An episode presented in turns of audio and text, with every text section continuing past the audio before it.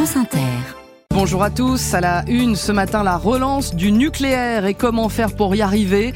On en parle à, l'Elysée. Grande réunion autour d'Emmanuel Macron sur le calendrier de construction des futurs EPR. Pour le respecter, il va falloir former et embaucher des milliers de travailleurs. Il appelle à amplifier la mobilisation. Réaction de Laurent Berger. Après la longue interview d'Elisabeth Borne hier soir sur France 2, son projet retraite est invendable, dit de son côté le patron de FO. On va l'entendre.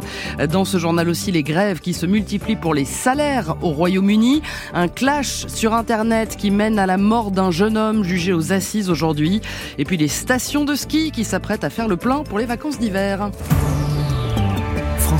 Six nouveaux réacteurs nucléaires à construire avant 2035-2037. Objectif d'Emmanuel Macron fixé l'an dernier.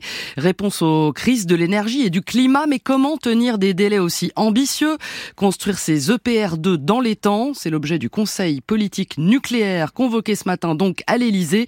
Le chantier à venir est immense, Olivia Cohen. Ces EPR nouvelle génération sont tout aussi puissants et sûrs que leurs prédécesseurs, mais ils sont beaucoup plus simples à construire qu'un EPR première génération comme celui de Flamanville. Le gouvernement veut donc construire 6 EPR de au moins, avec une option pour 8 autres. Les deux premiers seraient construits à Panly, en Seine-Maritime. Le site dispose déjà de l'espace suffisant pour les accueillir. Les deux suivants iraient à Gravelines, dans le nord, et pour les deux derniers, deux options possibles, soit la centrale du budget, soit celle du Tricastin.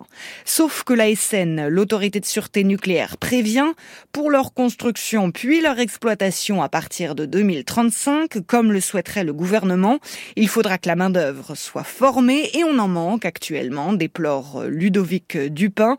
Il est membre de la Société française de l'énergie nucléaire. Il faut lancer un grand plan de recrutement pour remobiliser toute la filière et avoir l'ensemble des métiers disponibles dans toutes les entreprises, pas seulement chez EDF, mais dans les 3000 sous-traitants d'EDF. Et c'est pour ça qu'il faut lancer ce que dit l'ASN, un vrai plan Marshall dans la formation nucléaire, notamment en matière de chaudronniers, de soudeurs, de neutroniciens, etc. Selon EDF, le futur opérateur, il faudra recruter 10 à 15 000 professionnels par an dans les 7 années à venir pour relancer la filière nucléaire. Une relance à 52 milliards d'euros à l'horizon 2050. Programmer la construction de nouveaux EPR alors qu'un débat public est en cours et que le, le Parlement ne débattra pas des chantiers avant l'été, certains euh, s'en offusquent dans l'opposition. Droite dans ses bottes, Elisabeth Borne n'avait pas grand-chose à apporter au débat sur la réforme des retraites hier soir. Interviewée sur France 2, la première ministre a répété qu'il s'agissait de maintenir l'équilibre du système. Une réforme indispensable, dit-elle, même si ce n'est pas simple. Tout juste a-t-elle ouvert la porte à des sanctions pour les entreprises qui n'emploieraient pas suffisamment de seniors, euh, renvoyant le tout au débat devant le Parlement. Un coup pour rien, selon Frédéric Souillot, le secrétaire général de Force ouvrière, joint par Maxime Deps. Cette réforme, elle est invendable. Elle a du mal à l'expliquer, mais euh, parce qu'elle sait qu'elle est mal tournée et que personne ne veut d'un recul de l'âge de départ ou d'un allongement de la durée de cotisation. C'est les plus précaires qui vont prendre le plus cher. Donc euh, sur sa justification, bah encore une fois on l'a l'a pas comprise et pas entendue. Je dirais presque que à chaque fois que quelqu'un de l'exécutif tente d'expliquer euh, cette réforme, eh bien on prend deux points de plus dans les sondages et on arrivera à mobiliser encore plus les salariés, qu'ils soient du public ou du privé.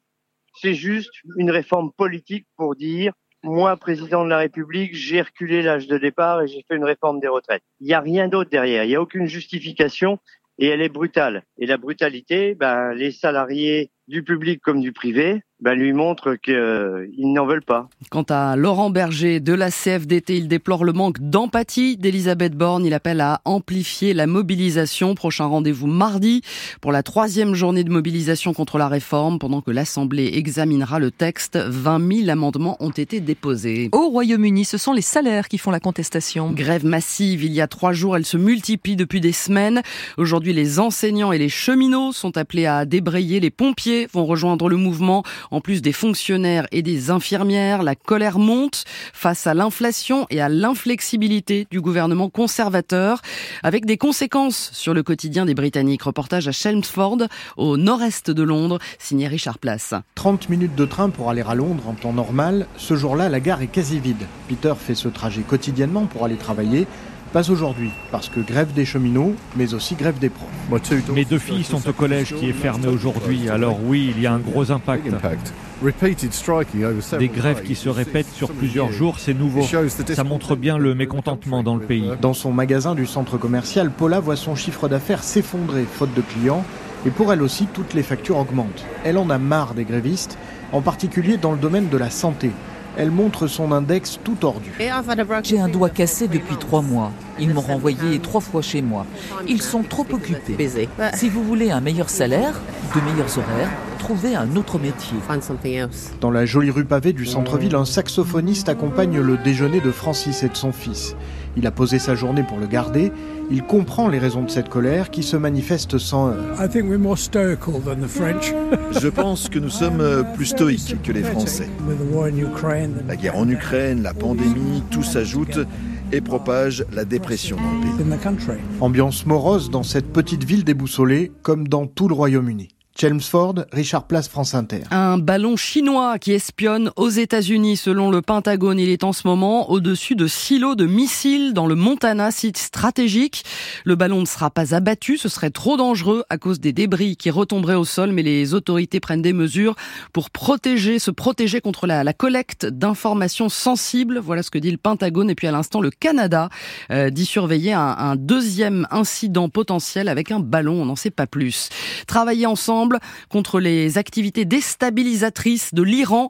Voilà ce qu'ont convenu Emmanuel Macron et le Premier ministre euh, israélien Benjamin Netanyahou hier soir en visite à Paris. Le président français a aussi appelé à éviter d'alimenter l'engrenage de la violence entre Israéliens et Palestiniens. Quand la culture toxique du clash sur les réseaux sociaux aboutit à la mort d'un homme. À partir de ce matin, la cour d'assises de Seine-Saint-Denis va juger un influenceur qui avait fini par poignarder un autre internaute à la suite d'une bagarre en ligne. Le crime, Sophie Parmentier, avait été enregistré par un témoin et diffusé en direct.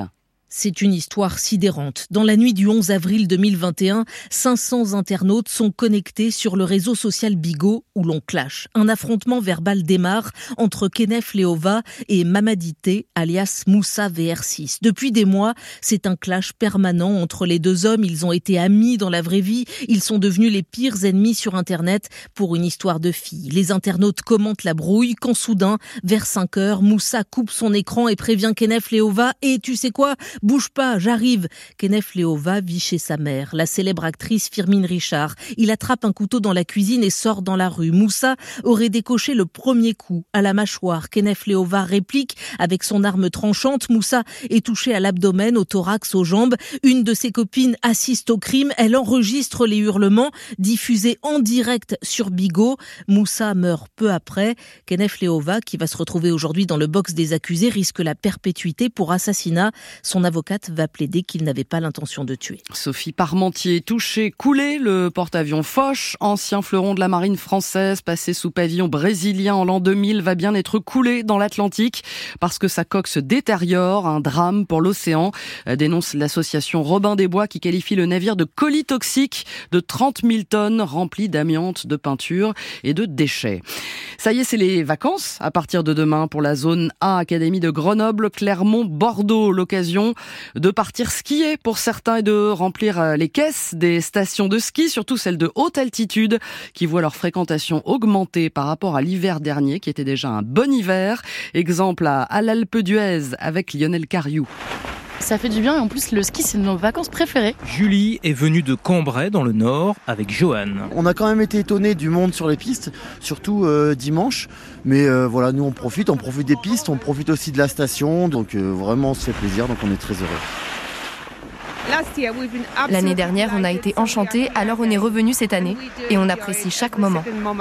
Anna, elle, est polonaise. Sur les pistes, on croise aussi des Britanniques de retour sur les skis. Bref, il y a du monde et les vacances d'hiver s'annoncent très bonnes, souligne Fabrice Boutet, le directeur de la SATA, la Société des remontées mécaniques. On a eu des pics à 18 000, on va avoir des pics à 20, 25 000. Skieurs jour. Sur l'Alpe d'Huez, oui, voilà. Une ombre au tableau toutefois, la facture d'électricité. Eh bien, nous, l'énergie pesait à peu près 2 à 3% sur notre chiffre d'affaires. Là, elle va peser à plus de 12 Et il n'y a pas que l'énergie, fait remarquer Kim, responsable de magasins de location. Le matériel qu'on loue aussi a très fortement augmenté. Hein. On nous annonce même pour l'année prochaine des hausses sur le matériel de quasiment 30%. Et nous, nos prix, on ne les répercute pas entièrement sur, euh, sur les consommateurs. Hein. Donc c'est nous qui allons absorber euh, pas mal de cette charge. Oui. Entre l'augmentation du nombre de clients et la hausse des dépenses, ce commerçant fera les comptes en fin de saison. 25 000 skieurs par jour à, l'Alpe d'Huez. Attention à l'embouteillage. Merci Lionel Cariou, France Bleu Isère. C'était le journal de Florence Paracuelos. L'invité du grand entretien ce matin est un spécialiste